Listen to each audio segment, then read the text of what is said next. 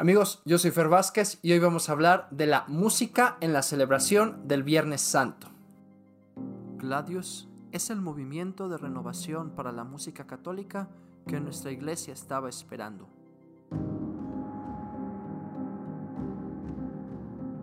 Formación litúrgica, musical y espiritual, repertorio, podcast, música sacra y litúrgica, canto gregoriano, órgano y música coral, todo con el espíritu de la tradición y la frescura de los nuevos tiempos. Gladius es la espada del guerrero, del que lucha por su fe al canto de Viva Cristo Rey, como Ezequiel Huerta, el músico cristero. Bienvenido a Gladius con Fer Vázquez. Gracias por acompañarnos en esta edición especial de Gladius. Hoy estamos analizando la música de las distintas celebraciones de la Semana Santa.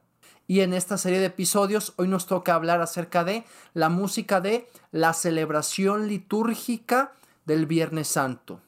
Tenemos que empezar diciendo que el nombre propio es eso, celebración litúrgica de la pasión de nuestro Señor Jesucristo. Es decir, no es una Eucaristía, sino que es una liturgia donde se celebra, se hace presente realmente la pasión y muerte de nuestro Señor Jesucristo en el día Viernes Santo.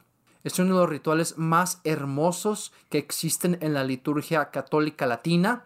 Su parte central está tomada del antiguo rito que sucedía en Jerusalén, donde se daba a adorar a los cristianos el lignum crucis, es decir, el resto del madero de la verdadera cruz de Cristo. Esta celebración se divide en tres partes, la liturgia de la palabra, la adoración a la cruz y el rito de la comunión. Como ya les he dicho, es importantísimo conocer el ritual, sobre todo esta celebración que es tan particular y que tiene características tan singulares. Por lo mismo, hoy que vamos a hablar de la música, es importante que tengamos en cuenta qué cantar, cómo cantarlo y cuándo no cantar. ¿Por qué digo esto último? Porque esta celebración, por ser precisamente el día de la pasión y muerte de nuestro Señor, está imbuida de una solemnidad y meditación muy profunda que implica mucho silencio de reflexión y contemplación. Por lo mismo, tengo que empezar diciendo que la celebración comienza en silencio. Los ministros van hacia el altar y el sacerdote celebrante se postra en oración y adoración ante Dios en el suelo, mientras toda la comunidad lo acompaña poniéndose de rodillas no hay canto de entrada, hay que prever eso. Seguirá la oración colecta y comienza la liturgia de la palabra. Propiamente, el primer canto de la celebración será el Salmo responsorial. Padre, en tus manos encomiendo mi espíritu. De ahí continuará la segunda lectura para seguir la aclamación, honor y gloria a ti Señor Jesús, antes de la proclamación del Evangelio según San Juan. Si bien los domingos de Ramos siempre se lee según los distintos evangelistas y los ciclos, los viernes siempre se proclama la pasión según San Juan. Se hace, como ya hemos dicho, de manera dialogada con narrador, cronista y Jesús. Un dato muy curioso a propósito de la música es que en Roma, en la Basílica de San Pedro, suele añadirse un cuarto participante, el coro. El coro participa en la proclamación de la pasión cantando estas partes de la multitud. Por ejemplo, cuando la multitud dice, crucifícalo, crucifícalo, el coro canta esta parte y es la verdad muy dramático, le da una sensación increíble de, profundidad al misterio que se está proclamando. Eso sucede en Roma, podría hacerse en alguna catedral o basílica mayor, si está dentro de sus posibilidades, pero si no, se hace con lectores. Después de esto vendrá la homilía y después viene una oración universal donde se hacen 10 peticiones, donde se engloban todas las intenciones del mundo entero por el cual Jesucristo se sacrificó en este día y que tradicionalmente pueden ser cantadas, sea por el diácono o por un ministro adecuado. La fórmula para cantarlas es completamente latina al estilo gregoriano tradicional y viene en el ritual que ya les he mostrado. Oremos hermanos por la Santa Iglesia de Dios, para que Dios nuestro Señor le conceda la paz y la unidad. Es completamente tradicional al estilo latino romano. Con esta oración universal termina la liturgia de la palabra y viene la segunda parte de la celebración, la adoración a la cruz. Si se han dado cuenta, es muy importante el canto de los ministros. De hecho, en el momento de la adoración de la cruz viene también la antífona Ecce lignum crucis o He aquí el madero de la cruz, que canta el celebrante, el diácono o algún ministro adecuado, al ir desvelando la cruz para la adoración de la gente. El coro tiene que estar listo también con la respuesta venid y adoremos, que también es cantada. Una vez ostentada la cruz frente al pueblo, se hace un gesto de adoración y el pueblo puede pasar a adorarla según las costumbres del lugar. Y ahí es donde entra nuestra primera participación más fuerte. Hay que acompañar con cantos la adoración a la cruz. Que sean cantos solemnes, que hablen del misterio de la muerte de Jesucristo.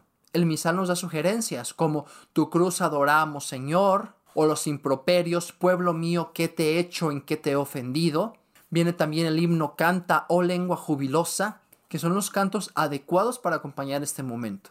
También se pueden cantar cantos penitenciales y de petición de perdón. Perdona a tu pueblo, Señor. Perdono, Dios mío. Salmos penitenciales como el Salmo 50.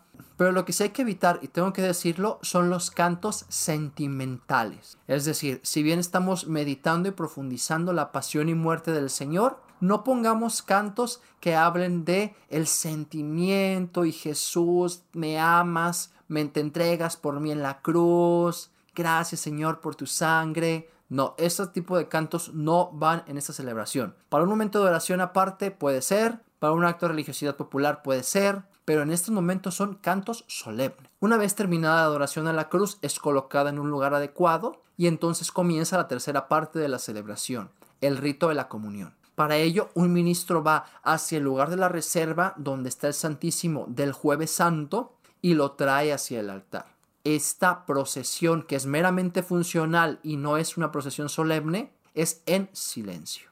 Una vez con la reserva en el altar, el sacerdote comienza el rito de la comunión con el Padre Nuestro, después muestra una forma consagrada hacia el pueblo diciendo este es el Cordero de Dios, Nótese que se omite el canto del Cordero de Dios, porque el canto del Cordero de Dios acompaña la fracción del pan, que no sucede en esa celebración porque no es misa. Y con eso comienza la comunión. Es entonces que hay que dar la comunión al pueblo y por supuesto necesitamos un canto de comunión. En mi opinión es el canto más difícil de escoger de todo el trido pascual. ¿Por qué? Bueno, porque tiene que hablar del sacrificio de Cristo, de su muerte en cruz, de la redención por su sangre. Hay que evitar también sentimentalismos, como ya lo vengo diciendo. Y bueno, después de eso se puede hacer incluso algún motete, canto de alabanza, salmo de alabanza para la postcomunión. Después de esto, en teoría, el Santísimo debería de ser consumido y hay que darle también su lugar al silencio. Terminada la distribución de la comunión, el sacerdote hace la oración correspondiente y de ahí se tienen que dar los avisos pertinentes con las celebraciones que siguen y la celebración culmina una vez más con silencio. No hay canto de salida, no hay acompañamiento instrumental, no hay nada. Si se dan cuenta, es una celebración en la que relativamente hay pocos cantos. La verdad es que a veces se alarga demasiado la adoración a la cruz, entonces sí cantamos mucho, pero se da un lugar privilegiado al silencio y nosotros como músicos tenemos que entenderlo bien. Y bien amigos, aquí culmina este capítulo sobre la celebración litúrgica del Viernes Santo. Espero que los consejos les sirvan para su desempeño musical y para el conocimiento litúrgico de la celebración. No olviden que estamos celebrando el episodio 30 de Gladius con esta serie especial sobre la Semana Santa. Para ayudarnos a seguir creciendo, síganos en las redes. Recuerden que estamos en Facebook, TikTok e Instagram como arroba fer.gladiusmc. Tenemos el canal de YouTube al cual puedes suscribirte. Déjanos un comentario acerca de qué te pareció el video. Y también si quieres seguir recibiendo formación y repertorio nuevo para tus coros, suscríbete a nuestro boletín semanal. Todos los enlaces están en la biografía. Y bueno, para culminar esta serie, nos vemos en el próximo episodio donde hablaremos sobre la vigilia pascual. Me dio mucho gusto haber estado con ustedes. Nos vemos en el siguiente episodio.